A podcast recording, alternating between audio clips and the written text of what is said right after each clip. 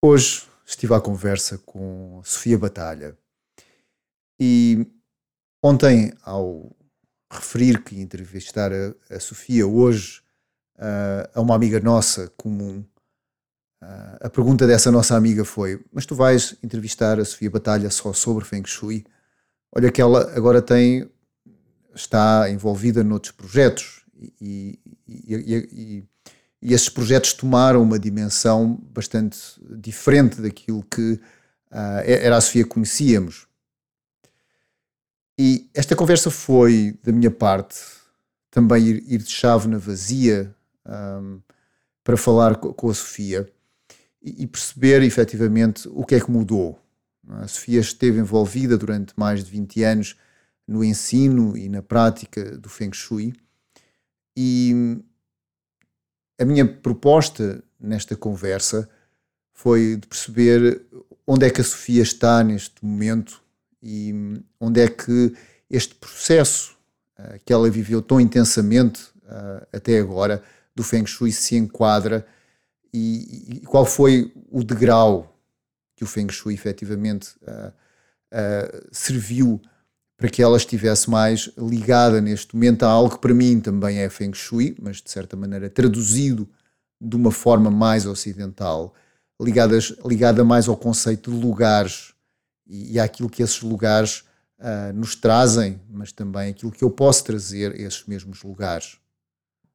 Algo que nós abordamos nesta conversa foi este conceito e este princípio de que, como uh, mentes nascidas no Ocidente, uh, um passo que nos permite uh, compreender aquilo que o Oriente, uh, se quisermos, é claro, nos pode trazer para complementar aquilo que já somos, é efetivamente este conceito que deverá ser abandonado de quem é que tem razão.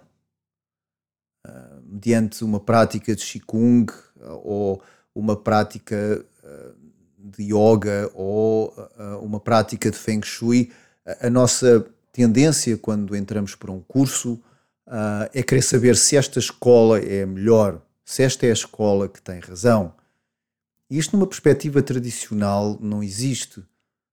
Para a Sofia, e ficou esta ideia do alquimista também, e deste princípio de que quando nos envolvemos num percurso, Uh, não interessa se vamos conseguir alguma vez transformar o chumbo em ouro, mas no entanto existe quase como que hum, uma obsessão saudável pela procura dessa resposta, para que tudo aquilo que eu faço contribui de alguma maneira para encontrar uh, elementos que possam iluminar essa pergunta. O alquimista vai todos os dias para o laboratório, vai todos os dias para o laboratório procurar transformar o chumbo e o ouro, mas será mesmo esse o objetivo dele? Será mesmo esse o objetivo final ou o objetivo será o percurso? Este processo uh, não é gratuito. O processo de transformação pessoal acaba por não ser gratuito, uh, quer nos assumamos como alquimistas ou não. E não existem atalhos. Não existem atalhos em que uh, ou um comprimido ou uma prática, ou um mestre milagroso que de um momento para o outro nos ajuda a clarificar uh, ou a trazer aqui maior sustentabilidade ou regeneração pessoal às nossas vidas. E não existem aqui atalhos. Existe sim este trabalho de todos os dias irmos ao laboratório, todos os dias fazermos aquilo que temos que fazer no sentido daquilo que acreditamos que é uma vida que faça mais sentido para nós. E neste processo não estamos sós, lugares, natureza, comunidade estão intrinsecamente ligados para que uh, esta viagem possa ser uh, uma descoberta, possa ser efetivamente um percurso que tem princípio, mas provavelmente não vai ter fim.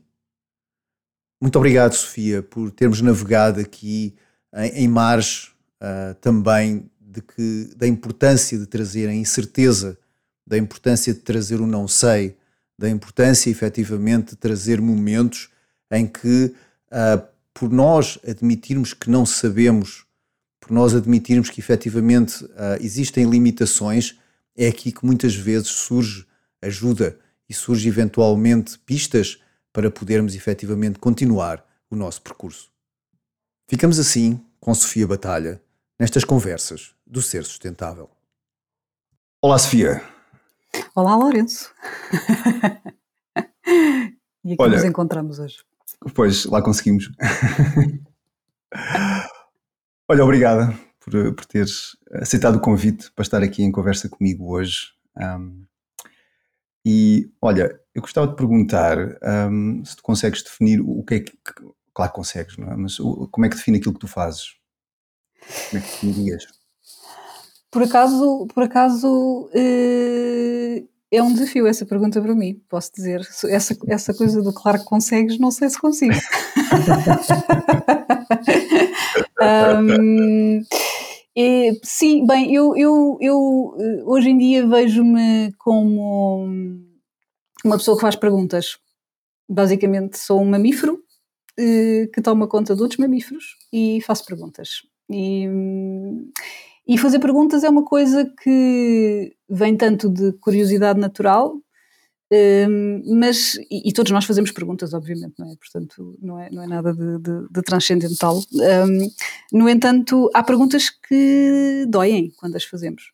Uh, e, e, essas são as que eu gosto de fazer. são as que nos levam aqui a lugares de. A lugares de, de não só de reflexão, mas de, de aprofundamento e, e, e a lugares que nos permitem uh, transformar a nossa capacidade de, de percepção. Assim, assim, enfim, de um ponto de vista assim mais uh, prosaico ou mais normal, se calhar, um, durante 20 anos trabalhei com Feng Shui e fui professora e dei aulas e consultas e essas coisas todas. E, um, e neste momento neste momento estou basicamente dedicada à escrita e, e, e estou muito um, aprofundadamente dedicada a outras práticas, sem dúvida, de mudança de percepção. E sim, é mais ou menos isso, hum. assim resumindo. Obrigada.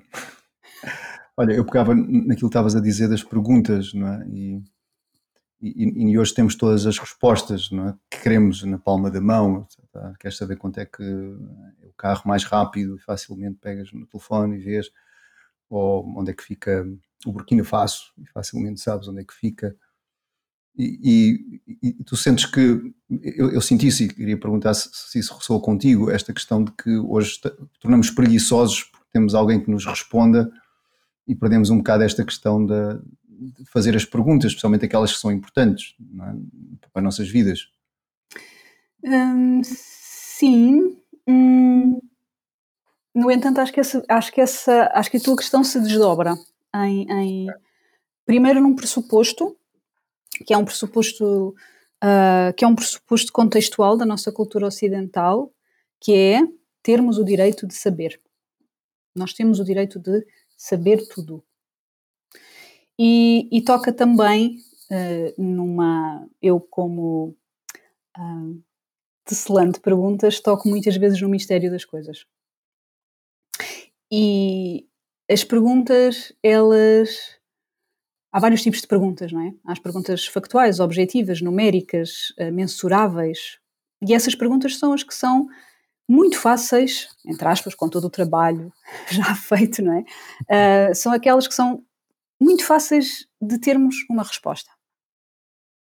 Só que uh, uh, existem outro tipo de perguntas. Existem as perguntas subjetivas. Existem as perguntas que uh, nós não conseguimos necessariamente que o Google ou que o chat CGPT nos responda, não é? Hoje em dia com a, a questão da a suposta inteligência artificial, que de inteligência não tem nada. Mas pronto.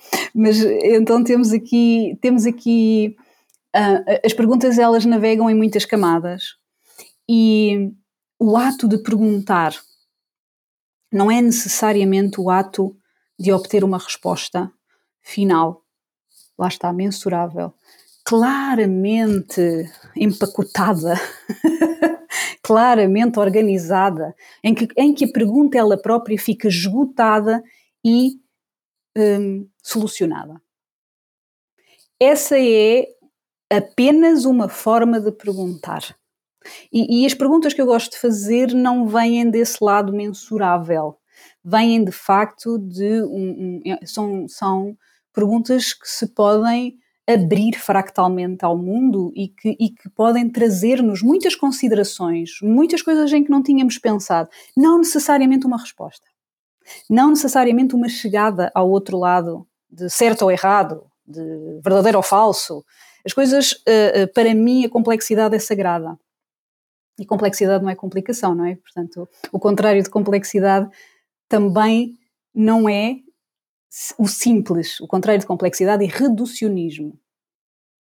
Então, nós aqui no Ocidente, na nossa mente altamente métrica, nós olhamos para as coisas facilmente de uma forma métrica também e achamos que essa é a verdade toda, que não é. então, um, nós temos de facto toda esta tecnologia, não é, que nos, um, enfim, que nos traz imensas coisas e que também nos distrai muitíssimo uh, que nos dá uma certa qualidade de respostas, que forja uma certa qualidade de perguntas, mas como a complexidade é sagrada, uh, as minhas perguntas vão sempre tocar nessa complexidade, ou seja, ok, sim, eu posso querer saber onde é que fica o Burkina Faso, ecoando a questão que trazias há bocadinho, mas quem é o Burkina Faso? Quem são essas pessoas? Como é que vivem? Como é que, como é que foi a sua história? Como é que esse país se forma? Eh, o contacto, esse contacto direto com alguém que fala essa língua, eu nunca ouvi a língua do Burkina Faso, estou-me a fazer entender. Isso são coisas que tu não consegues responder, são, são, são questões de vida.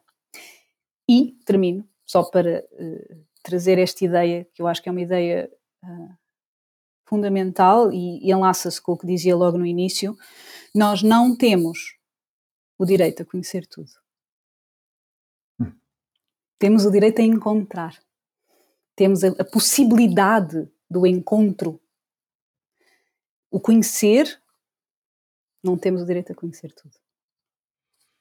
Sim, há, há uma história que eu me lembro que estavas a dizer desta questão do, do saber métrico. Um, eu ver se me lembrava do nome do santo, mas é no Alentejo, em Alter do Chão, há uma capela que conta a história de que o homem trouxe uma estátua para casa e apresentou a estátua à mulher e eles puseram no lugar, na lareira, e, e eles começaram a reparar que todos os dias ele crescia um bocadinho, é? todos os dias ficava um bocadinho maior, e, e, e a mulher disse, vamos, vamos medi-lo, vamos ver quanto é, que, quanto é que ele mede, e a partir do momento que o mediram ele parou de crescer.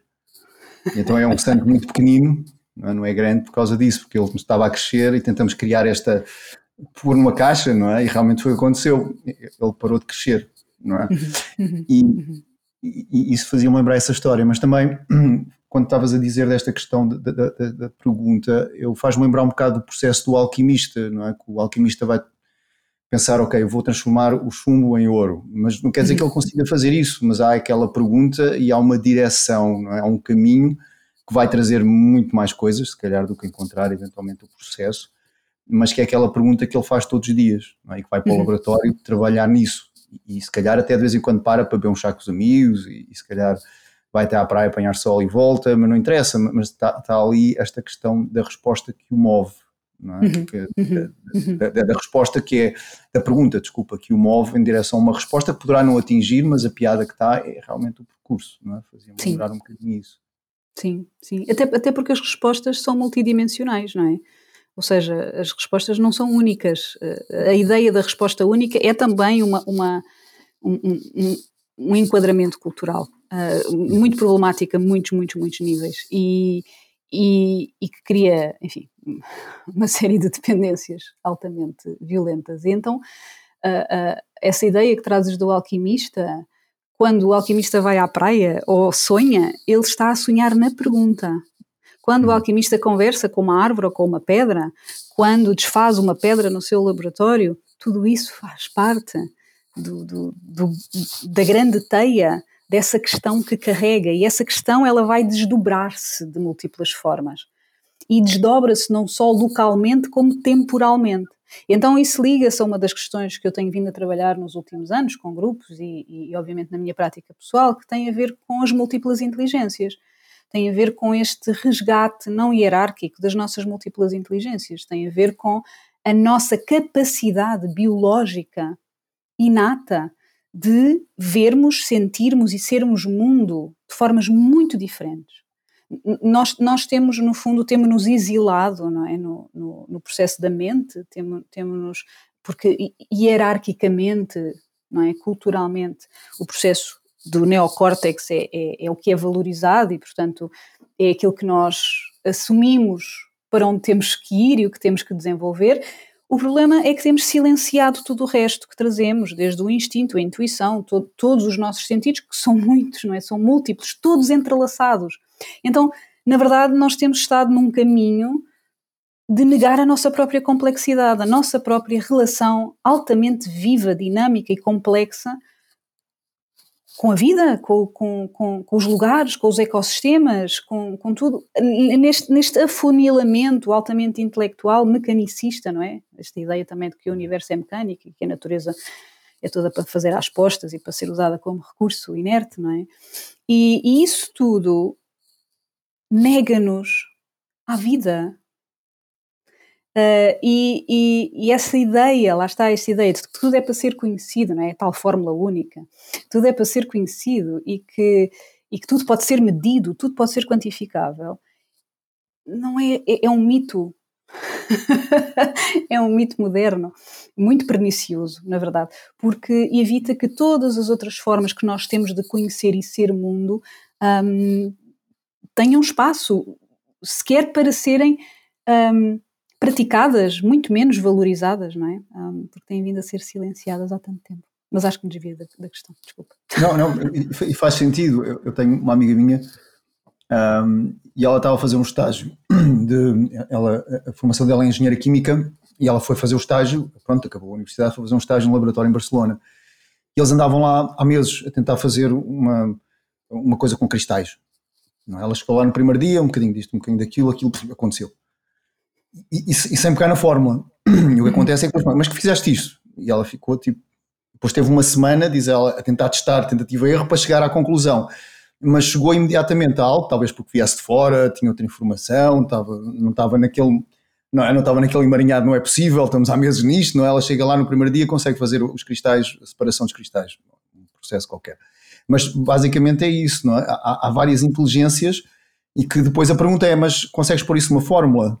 não é? Quase como uh, o IMOF, não é? O IMOF, aquele senhor do frio, não é? Eles tentaram testar lá muitos anos atrás, agora já é replicável, mas na altura o exército testou e disse o que tu fazes não é replicável, portanto não tem interesse.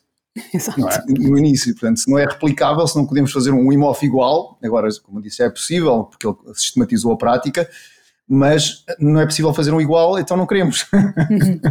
Não dá para vender, ou não dá para fazer muitos, não é? Então, então não queremos, não é? e, e isso que tu trazes, trazes realmente não desviaste. Acho que, que, que tocaste algo que é, que é bastante importante, que é esta questão da nem toda a informação, nem tudo aquilo que nós efetivamente um, temos é para ser quantificado e ainda bem que é assim, não é? Porque senão acaba por ser, é? acaba por ser bastante árido, embora muito mais controlável, acaba por ser cada, muito árido a vida, não é? É tudo a vitamina X, não é? O comprimido Y, a coisa que vai fazer funcionar a vida, não é? Sim. Sim. Sim. E, e, basicamente também as ciências tradicionais é? estão todas ligadas. Não é? Quando falaste há bocadinho de Feng Shui, quando falaste de, de, e falamos em off de algumas coisas que tu, tu, estás a fazer e que já lá vamos, mas a questão é que antes as ciências estavam todas ligadas, não é? E o fato de estarem ligadas, estavam ligadas também à vida. Uhum. Não é? Eu não sei como é que é, é, é, a vida de alguém que do Prémio Nobel da, da Biologia, como é que é a vida familiar dele, não é? Será que ele tem vida familiar? O que é que ele come? Uh, será que passa férias? Não é? E, e, às vezes vemos só um ponto, não é? De, de uau, ele é fantástico nisto, mas e, e, o resto, não é? Como é que ele vive a vida, como é que integra com o resto do universo, não é? Claro, claro, claro, claro. É tudo uma questão de contexto. E essa, e essa foi uma das minhas, uh, diria, mais profundas aprendizagens com esta passagem algo longa do Feng Shui pela minha vida, é, é exatamente isso, é que nós, nós temos, de alguma forma, uh, nesta nossa ideia muito normalizada, quase invisível, uh, cultural do, do, do, universo mecânico, uh, nós confiamos mais nos factos das máquinas do que nas sensações das pessoas. E, e, posso, e, isto é altamente. Não vou abrir a caixa de Pandora do que estou a dizer agora neste momento. Um, no entanto, isto leva-nos muitas vezes a, a, a procurar um, e a trocar modelos pela vida.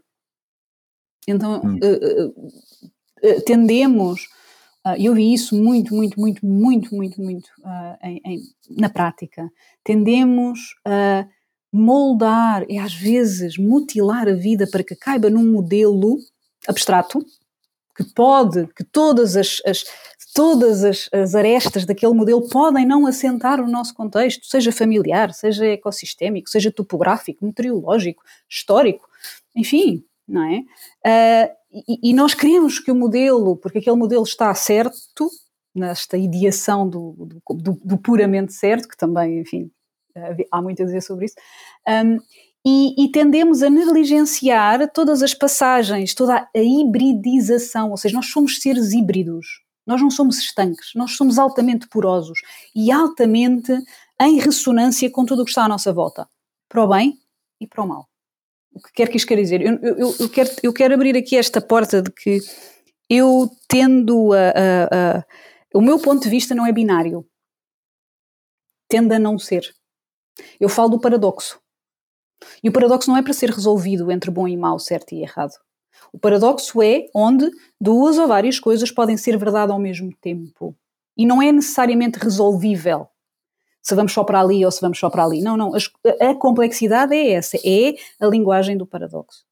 E quando nós queremos modelos e quando nós queremos encaixar de forma muito ascética em modelos, novamente é um é um desvincular, é um desvincular do corpo, é um desvincular da vida. É como eu costumo dizer, a vida tem nódoas, a vida, a vida tem migalhas.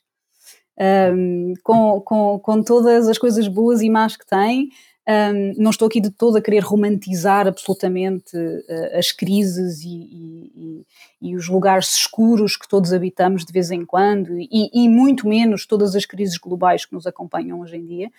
Um, no entanto, a vida é isso, a vida faz parte desse, desse, desse movimento altamente metamorfo, não é? E altamente transformativo e transformador. E quando nós apelamos aos modelos, muitas vezes cristalizamos uh, e, e, e, toda esta sabedoria mamífera de milhões de anos, uma sabedoria uh, magnética, biológica, química, física, é como se não existisse. E isso, para mim, pessoalmente, vejo isso como uma enorme violência dos tempos modernos. Algo que nos desvincula totalmente do grande valor que tem, de facto, o contexto, o nosso contexto. Sim, eu, eu, eu, eu reconheci isso e também tens uma educação dentro de uma, de uma disciplina oriental, no teu caso Feng Shui, na minha parte, no caso a medicina chinesa, e, e nos clássicos podemos encontrar, sei lá, em relação à estação da Terra, duas teorias diferentes. Mas eu, eu acho que nós, como ocidentais, temos aqui algo que se calhar ainda não está preparado para absorver algumas das questões mais clássicas destas teorias, é que queremos saber quem é que tem razão. Não é? E se um livro tem duas teorias diferentes, quem é que tem razão? É, é o capítulo 2 ou o capítulo 7? Não é? E, e, e quem é, onde é que fica a estação terra? É no meio ou é a seguir ao fogo? Uh, qual é a linha? Qual é a linha é? Qual é a linha e qual é a escola que tem razão, não é? Porque é que há duas escolas e qual é que está certa. E eu acho que é, isso talvez, e, nós estamos em evolução e, e há, os orientais também estão a ficar um bocadinho como nós, estamos a ficar um bocadinho como eles, mas de qualquer maneira eu, eu acho que aquilo que às vezes lesa a aprendizagem é que nós queremos saber mesmo quem é que tem razão, não é? Queremos saber qual é a escola, qual é, mas isto é mesmo assim, e se eu souber isto é para toda a vida? Não, não é. Não é.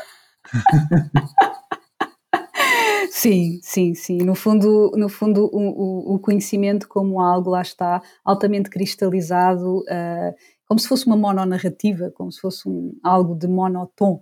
E, e, não é, as coisas são dinâmicas e, e, e enfim, uh, a incorporação de qualquer tipo de sabedoria, sabedoria do mais prosaico e banal até às coisas que possam ser mais, uh, enfim, uh, demora sempre muito tempo demora sempre muito tempo, tem que ser experienciada, mastigada, temos que, temos que treinar, praticar, enganar, voltar a testar, fazer. As coisas não, não, não há uh, rotas rápidas. Lamento. adorávamos, não é? Culturalmente adorávamos essas, essas rotas rápidas e o sim, completamente certo e o não completamente errado, adorávamos que isso fosse assim. Não é. Não é. Isso para mim é apenas mais um sintoma da tal negação da vida e das suas imensas e potentes subtilezas. Eu, aqui também abro um bocadinho a caixa de Pandora também, mas estava a pensar que mesmo na ciência isso acontece. Tu, se alguém tem um problema num joelho e vai a um ortopedista, ele tem uma opinião diferente do outro, por isso é que é importante ir sempre a três, pelo menos, não é? Claro. A mesma ciência que, acaba por, ok, não, nós sabemos e que é assim, se formos a três ortopedistas, então se for um ortopedista mais antigo, um médio e um mais novo, temos três completamente diferentes. Exatamente. E, e, que é também, eu penso que é isso também que poderá, tentando aqui não abrir muita caixa, mas é, é o que poderá muitas vezes impedir que a ciência evolua, que é esta questão de eu não sei, uhum. ou que às vezes não sei, ou que às vezes tenho que consultar, ou que às vezes vamos esperar, vamos. Eh, entendes? Que, claro que, que isto é, é, um bocado complexo, não é? Estar a falar aqui disto, e mais ou menos, é, mais uma vez, como disseste há bocadinho, há caixas que abrimos às vezes, não é? Estas caixas de Pandora. Mas às vezes a ciência poderá também dizer isso, ou poderia ser permitida a dizer: Eu não sei, eu não uhum. sei, uhum. não sei como é que isto aconteceu, funcionou, não é? Uhum. E, e, e, eu contei já aqui nesta, nestas entrevistas uma vez uma história de estar com um rapaz que tinha 20 e tal anos, que era engenheiro, e que dizia: O meu tio também faz acupuntura, eu lá vou e sinto muito bem. Ele dizia: Eu não percebo porque é que no Ocidente as pessoas querem provar que a acupuntura funciona. Se funciona, porque é que é preciso provar? Funciona, não é? Ou como é que. É, é um bocadinho isso, não é? E, Sim e, e, que às vezes é como ver, uh, uh, não é que isto seja místico ou seja magia, não, mas exato, até que ponto é exato. é que eu, se, eu, se, eu, for ver à internet como é que o, o David Copperfield voa, perde um bocado a coisa, não é? Um bocado, e nem, nem sei se eu percebo, não é? E eu acho que isto perde também um bocado aquilo que é humano em nós, não é? Que uhum. se eu uhum. quiser saber, vou estudar isso, essa área. E, e, e, se calhar experimentar, se calhar percebo que não é preciso realmente testar nada, porque funciona. Até, é? até, porque, até porque a própria ideia do testar é testar segundo uma, um, um, um enquadramento ocidental. Ou seja, é, é encontrar provas segundo o que a lógica ocidental valida como provas. E essa tem sido, no fundo, a grande luta dos cientistas com, com outro tipo de, de, de, de linguagens, com outro tipo de backgrounds culturais, que, que, que dizem não, não pode ser só a ciência ocidental que que tem a resposta final do que é que é certo, do que é que é errado, do que é que é real e do que é que não é real. Porque, como linguagem de conhecimento, claro que é validíssimo, mas só que não é a única linguagem de conhecimento. Não é?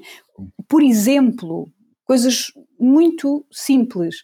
Uh, numa, numa perspectiva científica indígena, e há muitas, e portanto, e, e, e, enfim, há muitas porque são todas variadas e sempre adaptadas ao seu contexto ecossistémico.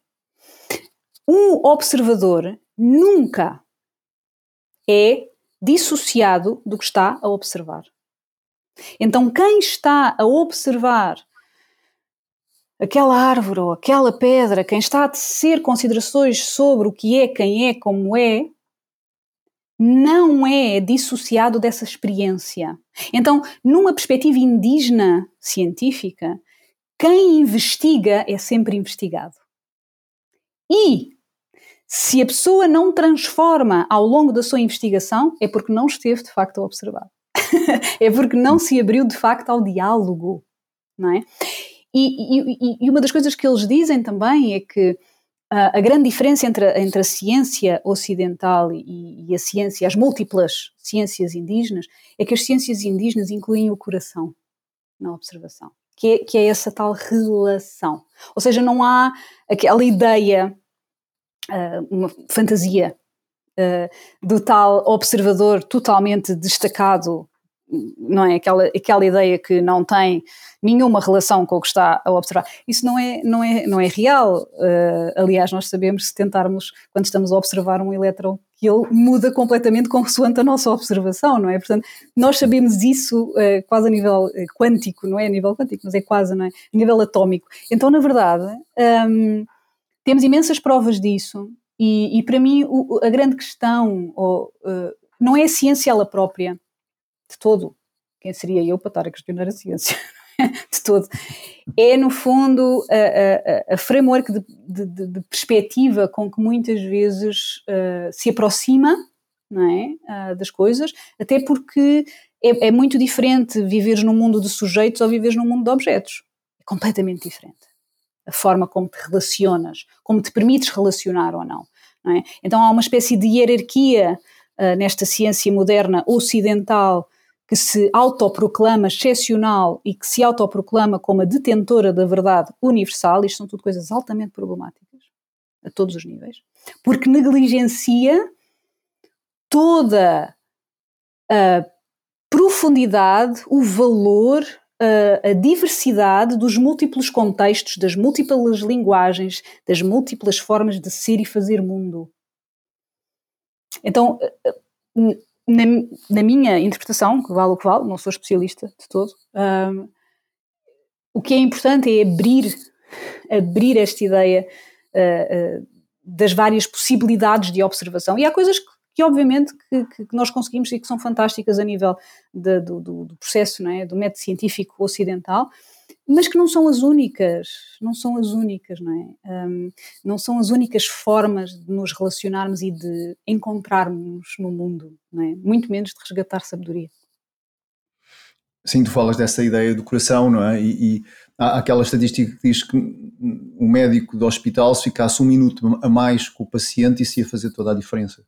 Uhum. É? Que, é, que, é, aí que entra o coração, que é aí que tu tens que olhar para a pessoa, depois de olhares para as análises e para as temperaturas e para e para tudo aquilo que é apresentado, tu vais olhar para a pessoa e esse minuto é o suficiente para poder operar milagres, é? de, de olhar para a pessoa e lá, falar pelo nome, perguntar qualquer coisa em relação à vida da pessoa. É, é isso é, é, seria o suficiente para mudar muita coisa, esse minuto a mais, não é? onde Sim. tu utilizas o, o coração. Um, e que efetivamente está na base também das práticas orientais, não é? Esta questão, e, e não só, pode ser do Oriente, pode ser África, de certeza, e, e das práticas médicas tradicionais, não é? mas que o coração era sempre o centro, não é? Um, era sempre o centro. É? Havia um professor de Qigong que dizia: Eu só ensino, uh, o coração é, é, o mais importante no aluno, não é? Porque é, é, a primeira coisa que ele olhava era o coração do aluno. Se o coração do aluno tivesse, fosse uma pessoa gentil, se fosse uma pessoa calma, etc., então ele podia ensinar.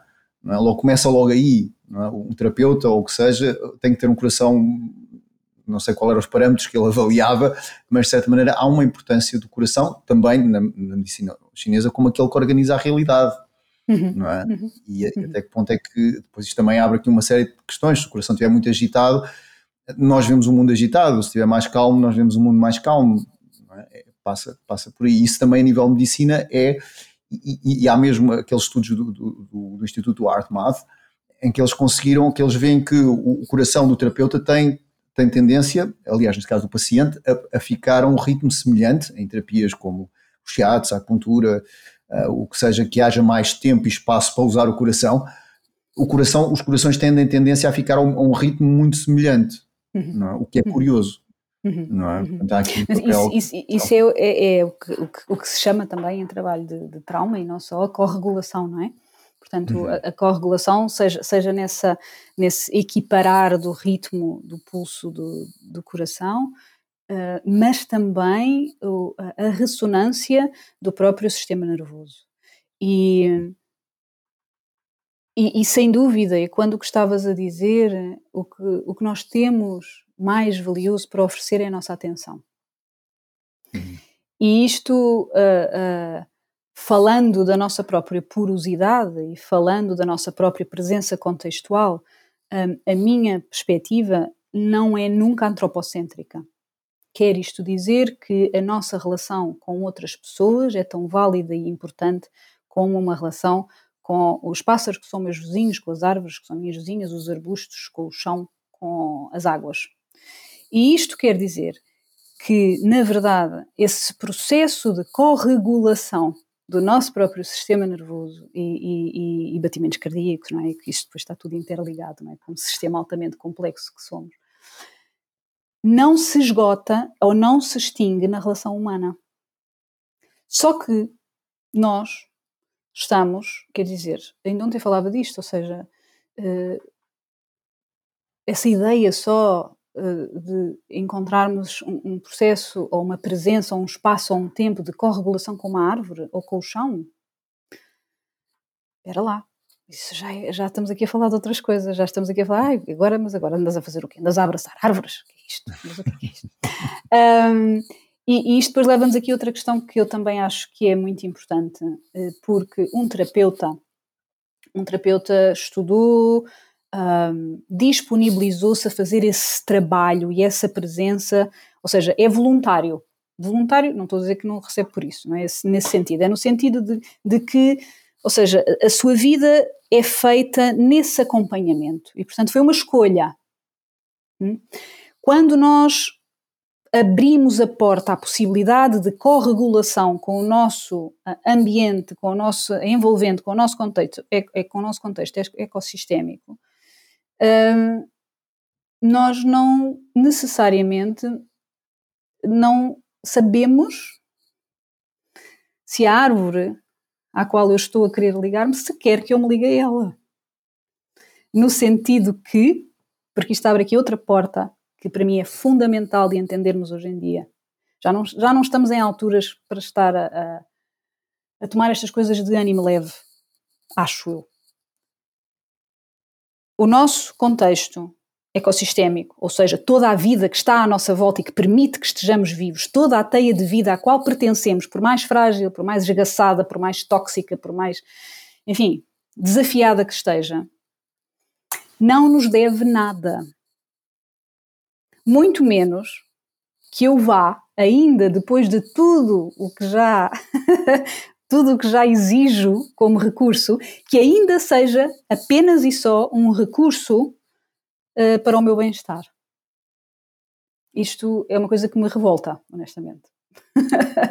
uhum. Parece assim um bocadinho duro eu estar a dizer isto, mas, mas é, é real, no sentido que uh, nós raramente pensamos, ah, não, vamos para a natureza e sentimos-nos melhor. Efetivamente, sim. Então, em termos de ciência ocidental, para quem precisa, há inúmeros estudos que comprovam o quão bem nos faz estar na natureza. Somos natureza, portanto, essa questão, enfim. Agora, sim, mas continua a ser recurso.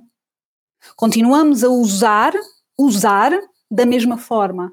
E por isso aquilo que, que eu sugiro quando falamos em corregulação, quando falamos em relação, quando falamos em diálogo, é que seja recíproco, simbiótico, bidirecional.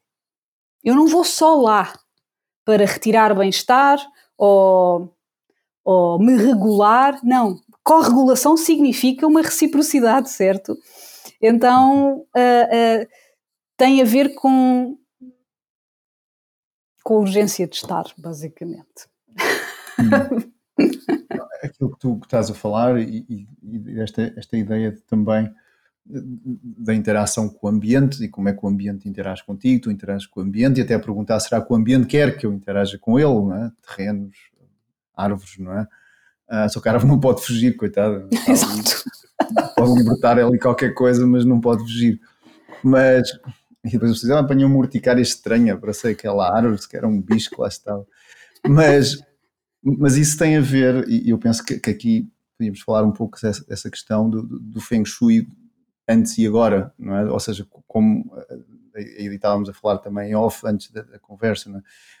é? se calhar eh, falares um pouco dessa mudança, mas, mas aqui vê-se porque é que essa mudança aconteceu na tua conversa até agora, não é?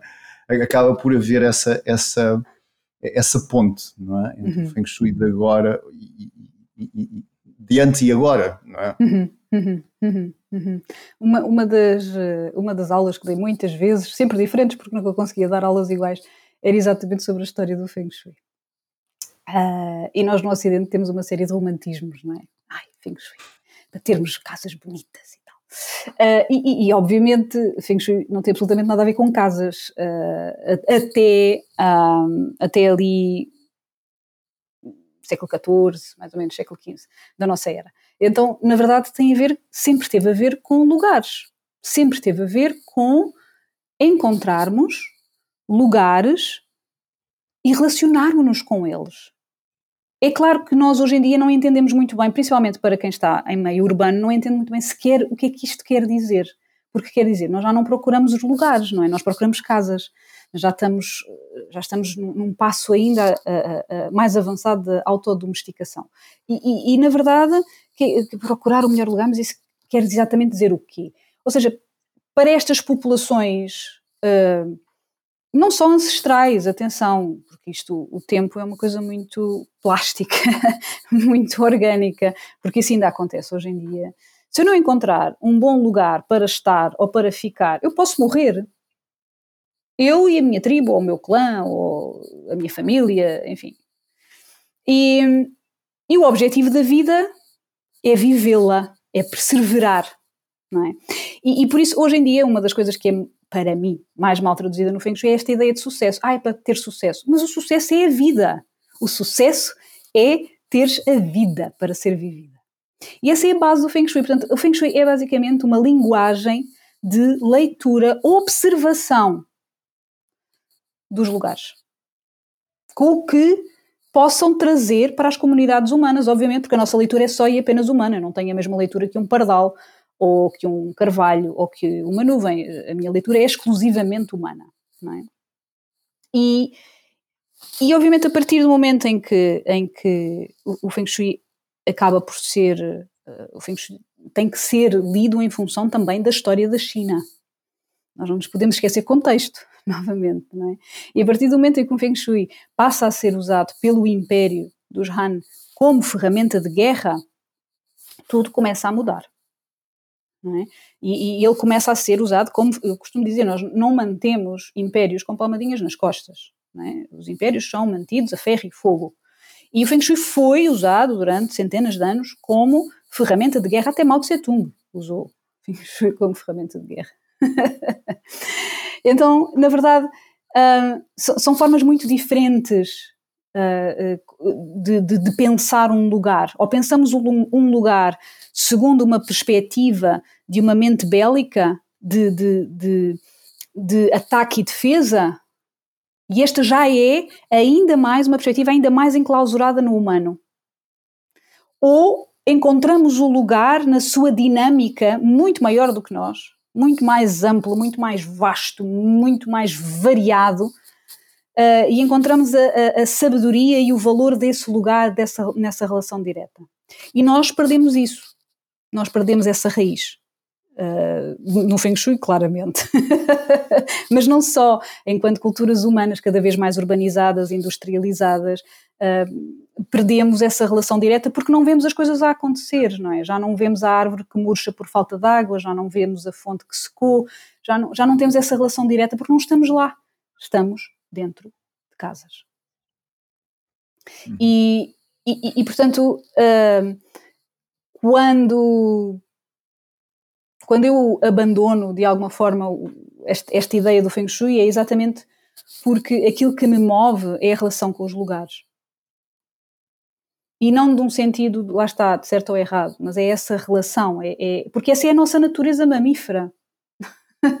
é aí, e é aí que nós uh, podemos de facto pertencer Quero só fazer aqui um parênteses muito breve sobre isto que eu estou a dizer, porque não, não, não é de todo um processo romântico, nem leve, e não é apenas uh, nestes lugares que nós chamamos de natureza lá fora, não é? Natureza bonita. Não, não, a natureza existe em todo lado, até em meio urbano, por mais twisted que esteja, ela está lá.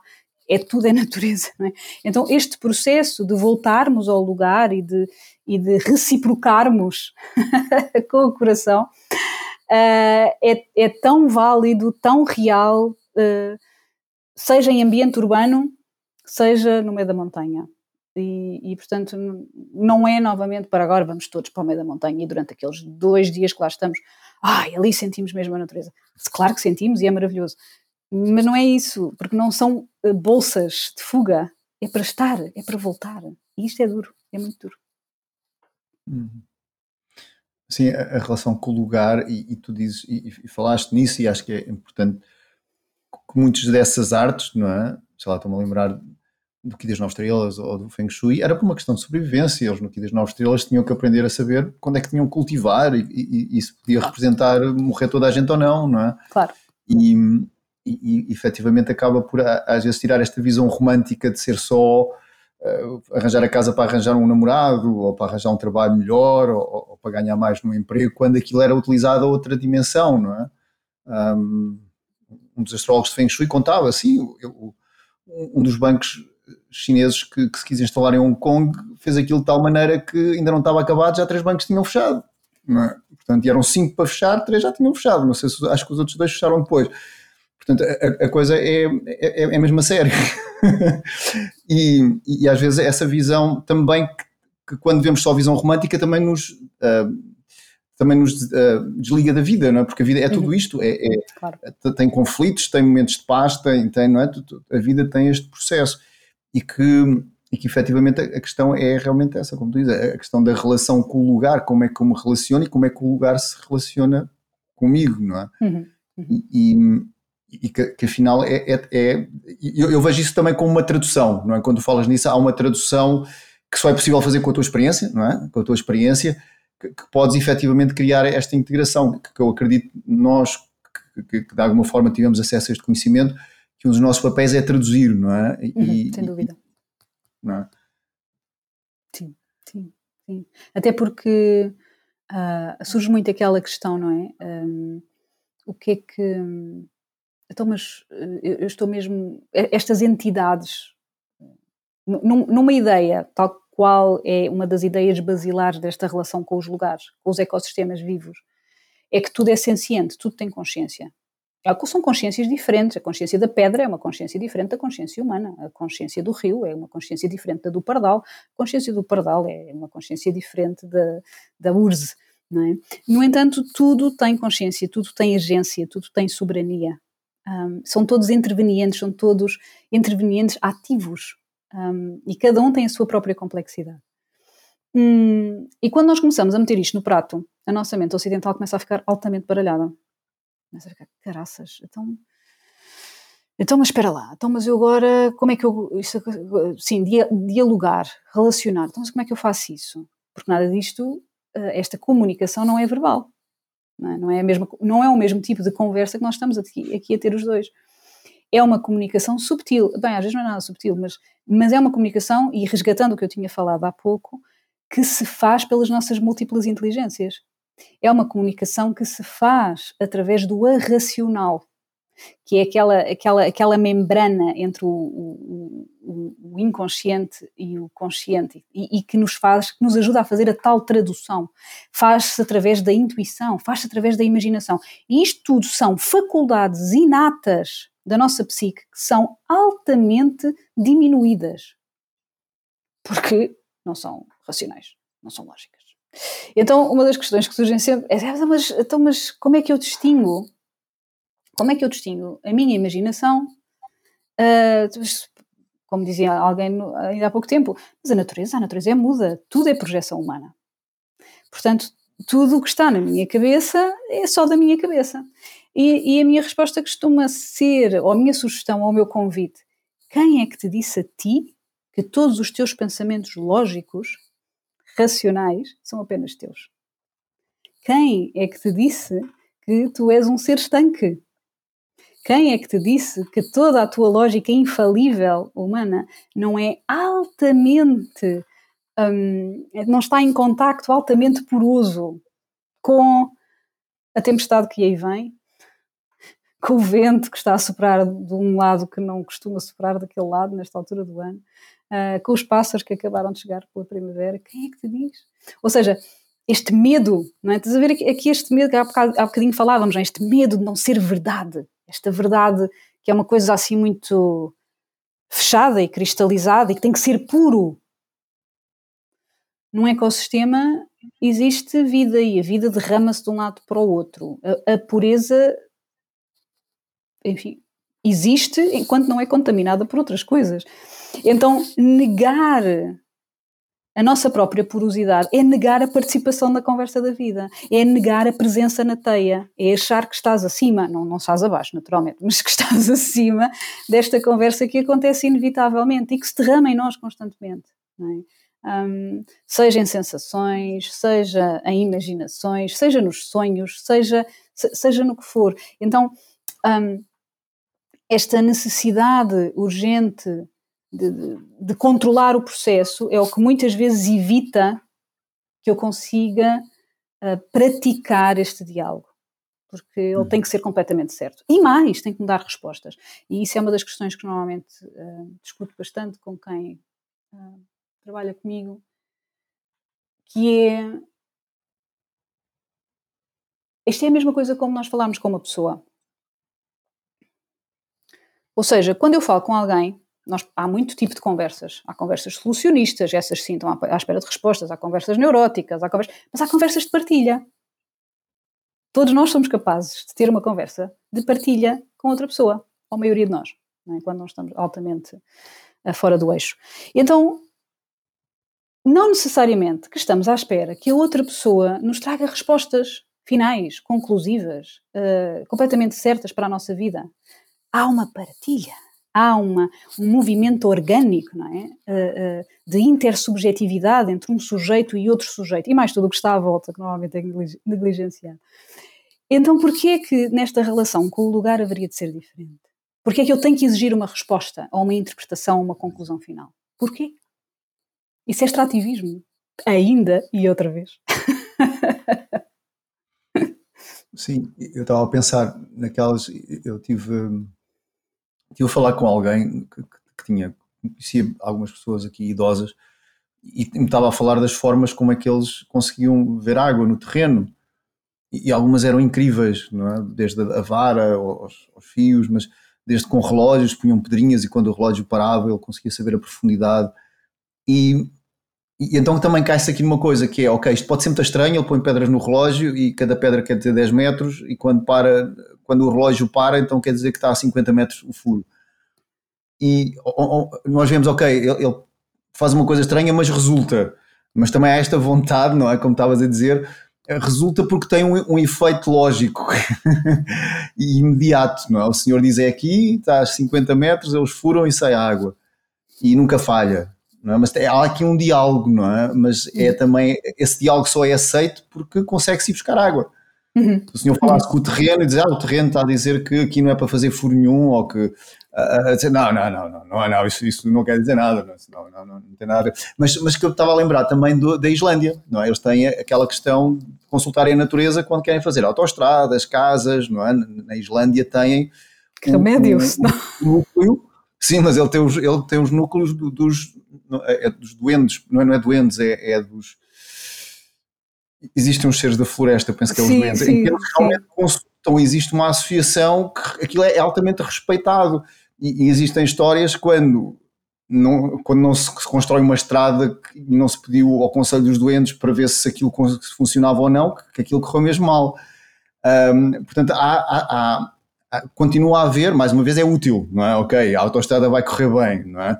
Mas, mas há de haver aqui um meio termo. Eu acho que deverá uhum. haver aqui um meio termo em que uh, não tem aquele efeito prático ou não tem aquele uhum. efeito utilitarista. Só dá jeito de falar com, os outros do outro lado porque eles me fazem a vida ser mais fácil. É? Mas o que tu dizes é esse tipo de algo que, em, com aspas muito grandes, no mundo, uh, no mundo lá, mais mecânico não serve para nada, mas que efetivamente está lá e quando é ouvido, se calhar até nos traz muito mais coisas do que se dissesse, não, isto vai servir para qualquer coisa. Exato, exato. Uh, traz-nos traz pertença. Exatamente. E, e, a pertença hoje em dia, numa sociedade completamente órfã e dissociada, uh, que se diz global, uh, que é altamente problemático porque apaga todas as nuances da, da, dos contextos, porque os contextos são únicos, hum, das adaptações, das traduções. Uh, deixámos de pertencer, porque, como as pessoas muitas vezes dizem, pertence a todo lado. E podemos pertencer a vários sítios, naturalmente. Nós sempre, nós sempre fomos nómadas ou seminómadas, portanto, os nossos corpos têm essa memória de se mover também, não é? Não, não, no entanto, o nosso corpo não está em vários sítios ao mesmo tempo e demora-se em cada sítio, à partida, não é? Com as velocidades de hoje em dia, à partida não. Mas. Um, um, então a, a pertença é uma coisa muito valiosa porque deixamos de ser órfãos de lugar e de vida. Não, é? não estamos sozinhos, nunca estivemos. Uh, e, e, fazemos parte, de facto, de, de, de algo muito mais vasto uh, de, de, algo que, por mais que a nossa mente racional queira encapsular, lá está, numa fórmula única de como é que, de, como é que a nossa ecologia cósmica funciona, enfim, não digo que é possível ou impossível, para mim, simplesmente não é essa a questão, uh, porque estamos novamente a abstracionar, e por isso é que eu. Uh, um dos livros que escrevi há uns anos é, é, exatamente o pequeno livro da imanência, porque tem a ver, a imanência é isso, a imanência é voltar ao núcleo, não é? Nós somos altamente viciados em transcendência. E, e, quando eu comecei a escrever esse livro e quando comecei a fazer a pesquisa para esse livro, eu falava às pessoas em imanência e toda a gente me perguntava: imanência? Mas o que é, que é imanência? Eu não sei o que é isso. Isto para mim é um sintoma. Uh, não é uma questão de, ai, sabes, ai, não sabes o que é imanência, não é nada disso. É, é um sintoma, esta, esta iliteracia da imanência. Todos nós somos mais ou menos letrados na transcendência. Mas o movimento da transcendência não é? É para ir lá para cima, é para transcender, é para go beyond, não é? É para ir para além. Está tudo certo, é preciso esse movimento, claro que sim, mas esse movimento, só esse movimento, só gera dissociação. Então, nós precisamos do contraponto, yin yang, quer dizer, é, é, nós precisamos do contraponto do voltar.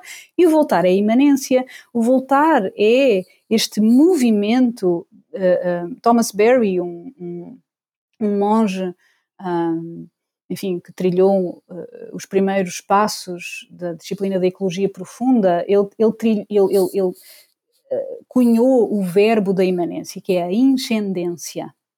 Então, a inscendência é este movimento de voltarmos ao núcleo das coisas, de voltarmos aqui e agora, e de voltarmos a este núcleo que não é estático, nunca foi, mas que se desdobra, que brota, que se transforma em vida e a estarmos aqui. Não, não precisamos de transcender.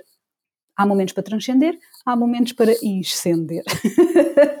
e a partir do momento em que nós esquecemos parte deste processo, destes movimentos inatos e sagrados, hum, ficamos uh, uh, meio coxos, diria, não é? Nesse sentido que, que, bem, então tudo é para transcender.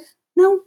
Às vezes transcendemos, outras vezes temos mesmo que voltar. E eu diria que hoje em dia, com as múltiplas crises completamente entrelaçadas uh, que temos, uh, temos mesmo que voltar. Temos mesmo que voltar, cada um de nós, e assumir, assumir estes lugares. Novamente, não é um processo romântico, nem é um processo duro, mas é, é um processo uh, necessário, diria eu. Há aqui duas coisas que tu trazes. A primeira é efetivamente esta ideia, e eu tenho isto também em relação ao Chico, que é se tu queres atrair o céu, tens que enraizar bem na terra para criar polaridade. Se enraizares na terra, nos, nos, processos, etc., essa espiritualidade vem porque é atraída. Não é? Enquanto o que acontece, se eu tento atingir processos só ir para o céu, a terra vai-me puxar de repente para qualquer coisa. Não é? E aparecem aquelas contas para pagar, bate-se com o carro, aquelas coisas todas que nos puxam de repente para a terra. Estava a meditar e de repente não é? rebenta cano na casa de banho. Mas é, é, é um bocado essa, essa, essa ideia. E hum, e, e, a outra que tu estás a dizer é que muitas vezes não é um processo romântico e muitas vezes procura-se este spiritual bypass, não é? Que eu estou aqui, arranjo aqui uma fórmula qualquer e depois ilumino. Tomo os comprimidos, Exato. vou ali àquela pessoa que me põe a mão e de repente eu fico iluminado e escuso de sofrer, escuso, não é? E, e, que realmente estes processos não são românticos, porque é lidar com a matéria muitas vezes, não é? Lidar. Sim, sim, sim, sim. E a matéria como o sagrado da vida, não a matéria no sentido de tem que lidar o melhor com a matéria, que é para fugir daqui o mais rápido possível, porque quanto melhor é lidar com, lidar com a matéria, lá vou eu para o espírito outra vez. E aliás, a sabedoria do coração, que é onde a alma habita, sabe disso, não é? É a singularidade do próprio espírito que nos ajuda a estar no aqui e no agora, quando assim é possível. Portanto, novamente, hum, enfim, estas coisas são todas. Uh, são, são complexas, são complexas porque há muito tipo de contextos e há contextos altamente violentos onde nós não temos que voltar e onde nós não queremos estar e temos mesmo que sair e portanto não estou de todo a romantizar nada disso, uh, absolutamente, é? Um, a minha, a minha, o meu ativismo, diria assim, é sem dúvida um, um ativismo de percepção, um, pós-ativismo, mais como, como diz o Bayo como Olafé, que é, é, é, esta ideia de que um, irmos buscar ou reencontrarmos quem somos de outros pontos de vista para podermos lidar com as coisas de formas diferentes. Que, que, com todos os problemas que temos vindo a criar historicamente, porque isto são problemas históricos, são problemas sociais, uh, políticos, de, de, de, são problemas graves, não é?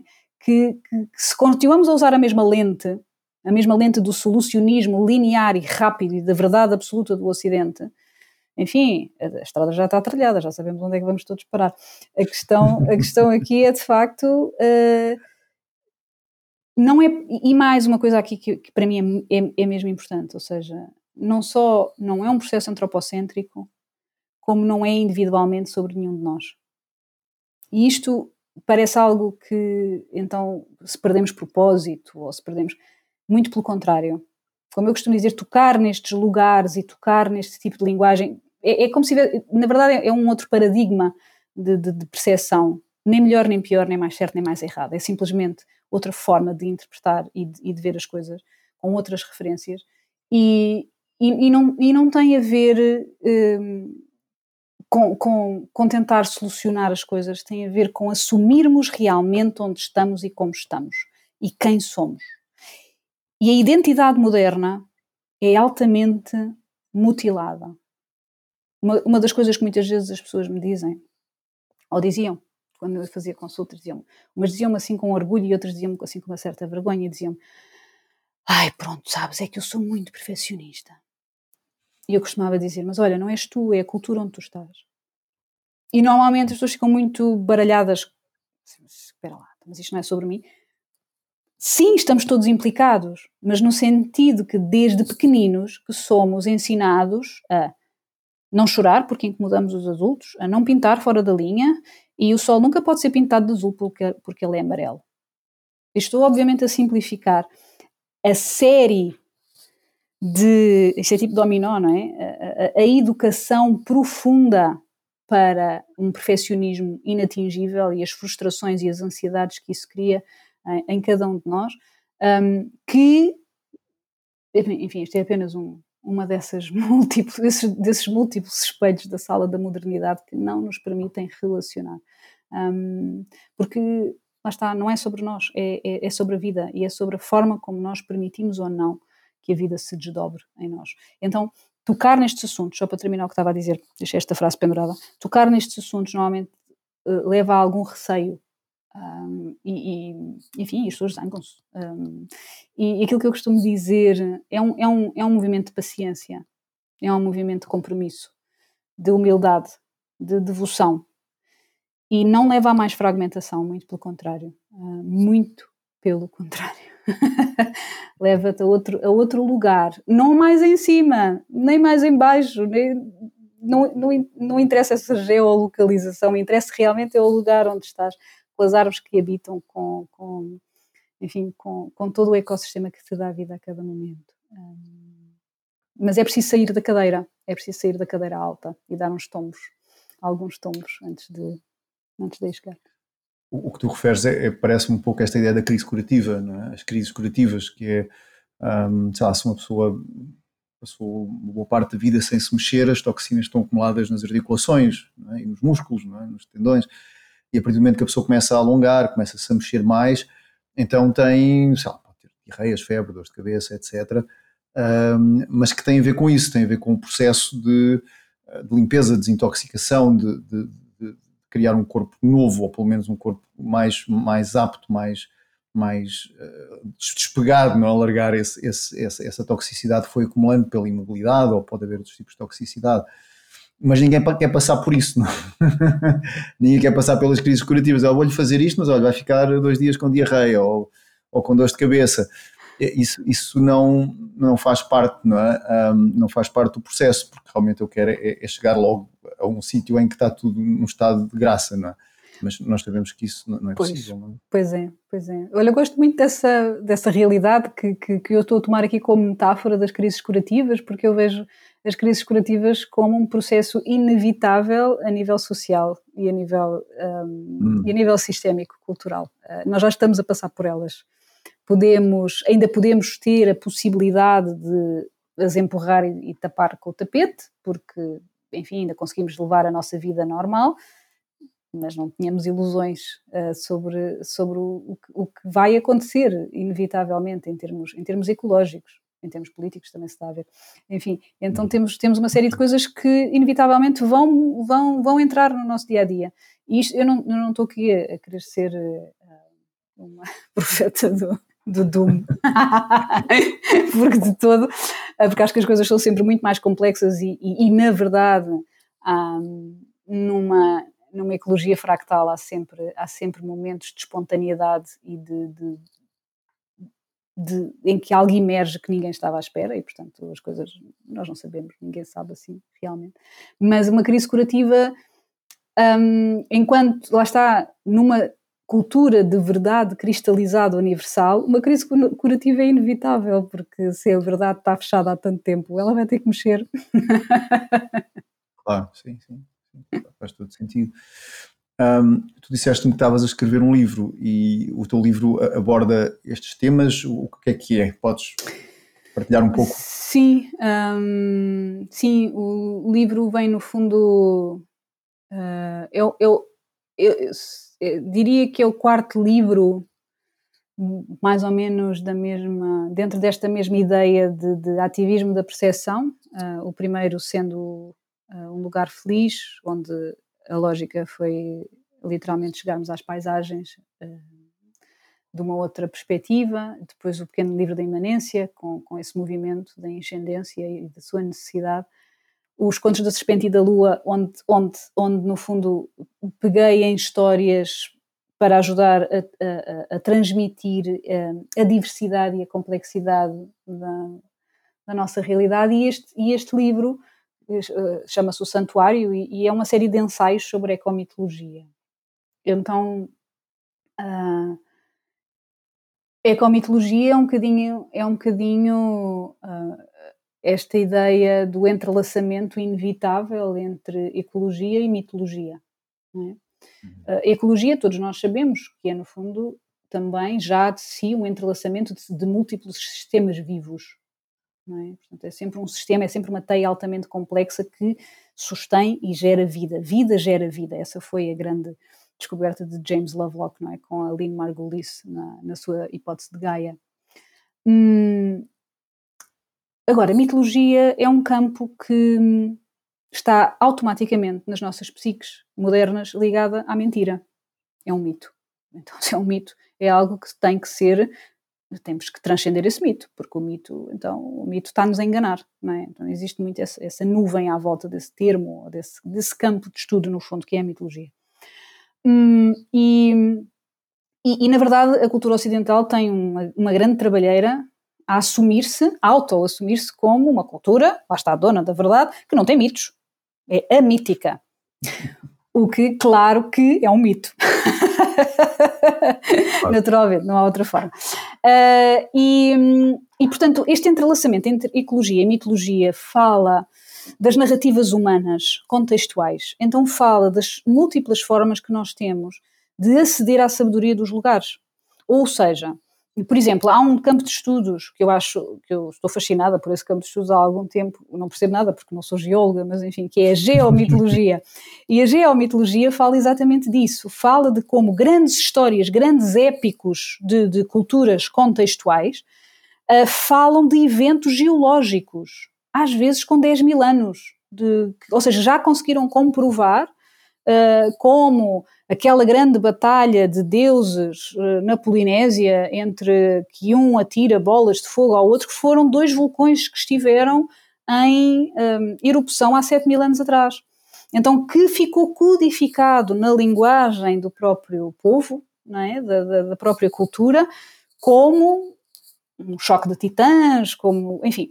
E isso, eu estou aqui a dar o exemplo da Polinésia, mas isto ocorre por todo o mundo, porque uma das, das questões que é importante, novamente pegando nestas múltiplas inteligências e tudo isso, é que a nossa capacidade narrativa é uma capacidade inata de memória, conhecimento e, e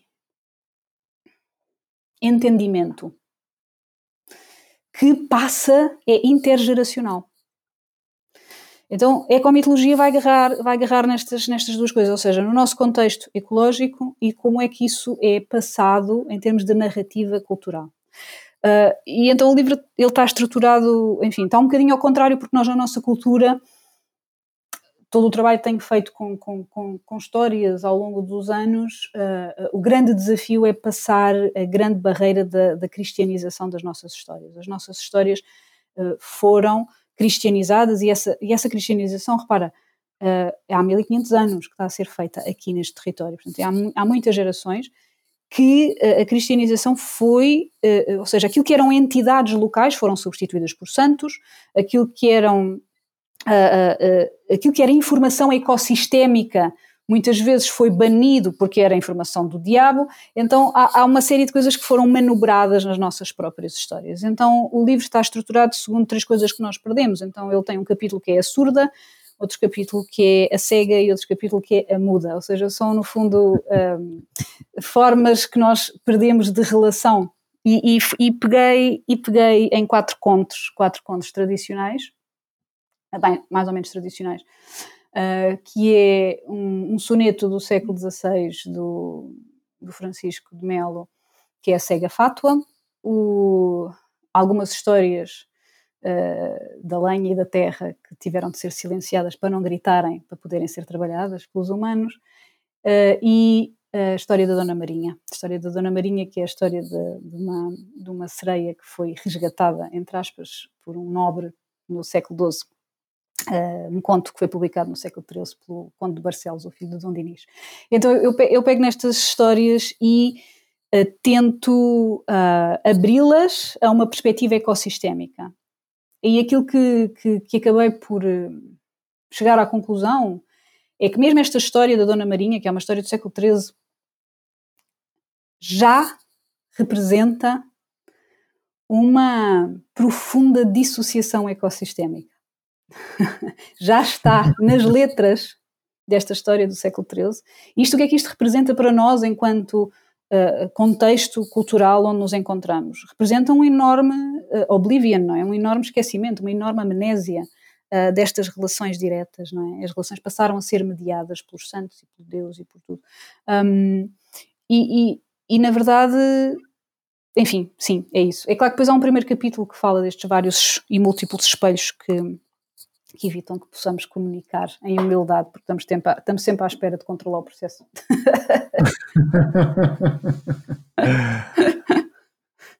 Sim, tu, tu, tu, falas nesta ideia da filtragem que é feita na tradução, uh, se calhar uma tradução menos fiel, não é? àquilo, adaptada um bocado às necessidades e, e aos, uh, de, de, de, religiões ou, ou, ou de, sociedades, ou, não é? E, que efetivamente se perde, se perde muito, não é? Desse, de, de toda a riqueza, não é? Que, basicamente começa-se a passar por uma visão mais mecânica e mais utilitarista, é? daquilo que seria efetivamente histórias que poderiam ir a outros níveis também de, de consciência, quando efetivamente a coisa torna-se um bocado mais, um, pronto, mais é, é, um bocadinho como foi feito na China nos anos 50, o Qigong foi foi, foi, aliás, a palavra Qigong apareceu nos anos 50, não, não havia antes, mas, basicamente as práticas que existiam foram, foram despojadas de tudo o que era parte uh, histórica ou, ou, religiosa, ou para ser uma coisa prática e funcional, não é? E, e, que começa aí, não é? O sol não é azul, é amarelo, ponto. Não quero aqui um filho pintar sóis azuis ou dizer à, à professora que vê senhores atrás da porta ou uma coisa assim, não é? Uh, portanto, tornamos-nos efetivamente um bocado mais funcionais, não é? Mas que se perde realmente todos esses, esses, esses processos. Uhum. Tu, neste momento, estás a ensinar.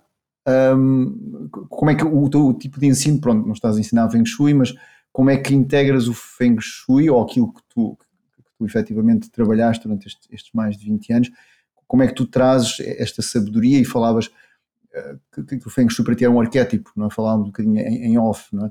Eh, sobre isso e hum, gostarias de elaborar um bocadinho mais sobre esta ideia dos arquétipos e, e de, desse teu entendimento. Os arquétipos são imagens-fonte, não é? Mas ainda assim os arquétipos são ideias da Grécia pós-helénica e nós quando voltamos ao ecossistema e quando voltamos a esta ideia uh, sazonal, orgânica e cíclica, é, é pré-arquétipo, na verdade. Ou seja, são uhum. forças naturais que nós estamos aqui a falar.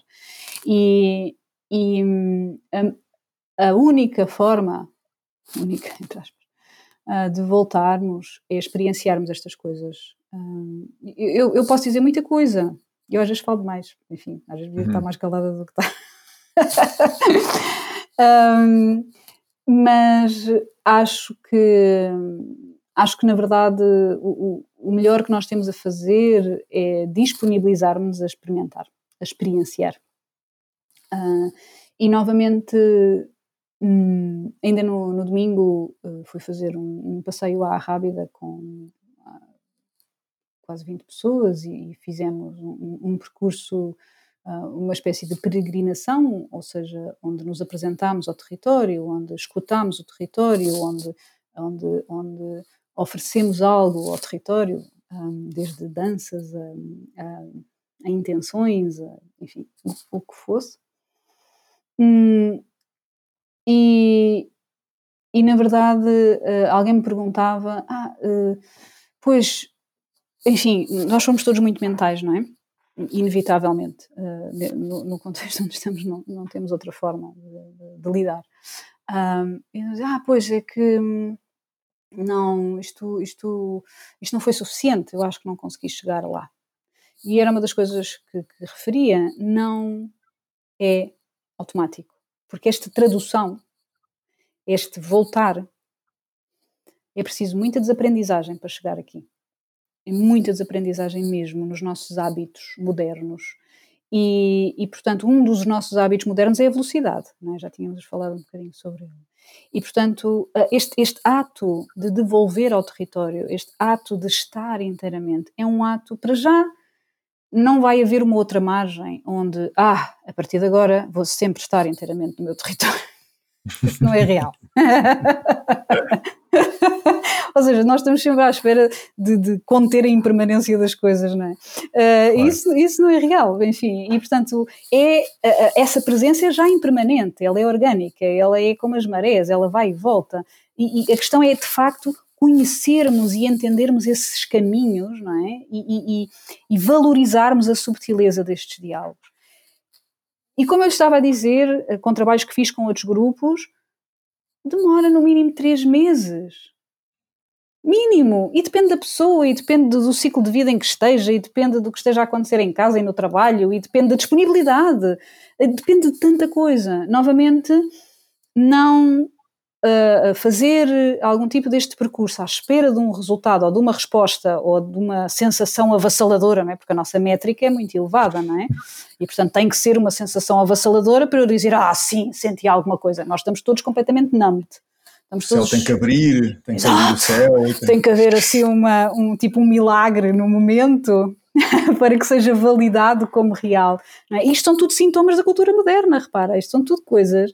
Não hum. é uma questão aqui de culpa de ninguém, não é absolutamente nada disso, é mesmo é, é, é, é sintomático. Uh, e portanto, estar à espera que a coisa se resolva ou que ocorra pode acontecer, mas isso não é norma. Isso não é norma. E por isso eu falo muitas vezes, é como o arroz integral. Demora a cozer, demora a mastigar e, e é lento. E, e, portanto, essa lentidão é algo que as pessoas normalmente não estão disponíveis hoje em dia. Uh, não estão. Uh, eu, eu, neste momento, em termos práticos, não estou a fazer. Uh, por acaso, acho que tenho uma formação marcada para 15 de abril, que tem a ver com estas questões da percepção, mas de resto estou assim muito. Pronto, tenho estado a fazer outro trabalho ligado à Emergent Network, tenho estado assim noutros, noutros processos, mais underground do que propriamente de exposição. Olha, hum, queria te perguntar, falaste agora que a, vais dar este curso e, e, estás a escrever o teu livro, onde é que te podemos encontrar? Na, se quisermos saber mais sobre o teu trabalho, o que estás a fazer.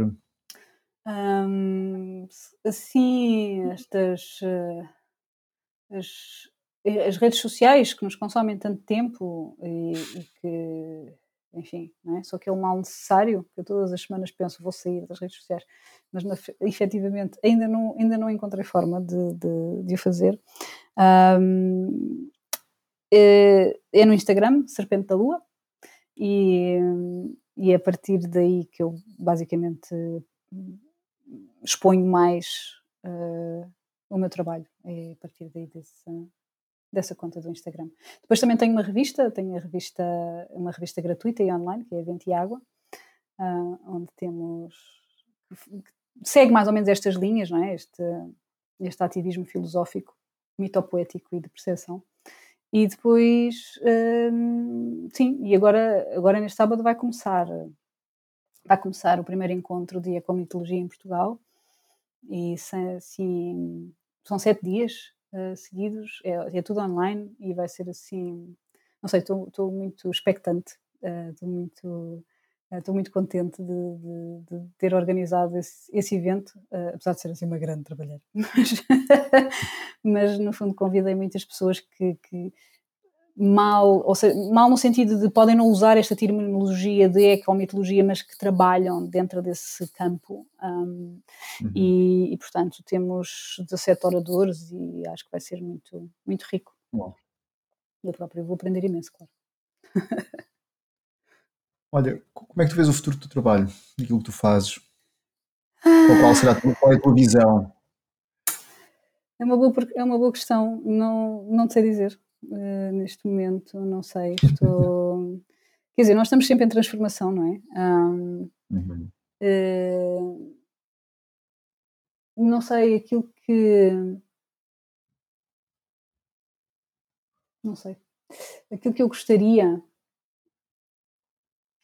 uh, era de trazer estas, estas perspectivas, ou seja, eu, eu já acho-se meio bastante, ainda assim. Mas no fundo é isso que eu quero continuar a fazer, seja que de forma for, seja mais expositivo ou mais ou, ou menos uh, presente, mas, mas quero continuar a, a semear estas, estas perspectivas, é assim um bocadinho trickster da minha parte, mas, um, mas tem que ser, alguém tem que falar das coisas difíceis. Calhou-me a mim. Tirei o pauzinho mais curto, olha, pronto. ainda bem, ainda bem que tu. E portanto, no fundo, sim, no fundo é continuar uh, aquilo que eu uh, sinto ser urgente de, de, de, passar a mensagem, com, com tantas outras coisas urgentes que há para passar a mensagem, esta é aquela que me toca diretamente. E, portanto, uhum. sim. Olha, gostarias de deixar aqui alguma mensagem no final desta conversa? Algo que eu não tenha perguntado? Um, a Nora, a Nora Bateson, que é a minha, a minha professora de complexidade e sistemas, ela, ela diz uma frase que, que, que é uma frase que eu acho que ajuda, se calhar não, não num primeiro momento, quando ouvimos a primeira vez, mas acho que é uma frase que ajuda a, a aterrarmos, que é permitir que possamos todos permitir a complexidade do outro. E quando falamos aqui da complexidade do outro, não falamos apenas do outro humano, falamos também do mais que humano, é? de todas essas entidades que nos circundam e, e, que possamos permitir a sua própria complexidade, que não hum, superficializemos tudo para tentar compreender tudo, fazendo aqui um laço ao início. Está feito o laço. Olha, obrigada, Sofia, pela tua presença aqui nestas conversas de ser sustentável e desejo que o que estejas a, concretizar e todas estas transições e novos caminhos e, e que te levem efetivamente a, a outros caminhos e a mais perguntas e, e, e, que, e que haja este percurso quase no símbolo do infinito é? procuramos e andamos ali uh, mas olha, muito obrigado mais uma vez foi, foi muito bom ter-te aqui e, e estar a conversa contigo Obrigada. Obrigada também pelo espaço e pelo tempo e pelo convite e obrigada a ti também pelo teu trabalho e por este, e por este espaço também de múltiplas vozes que também é tão importante. E por isso, sim, gratidão. Obrigado, Sofia.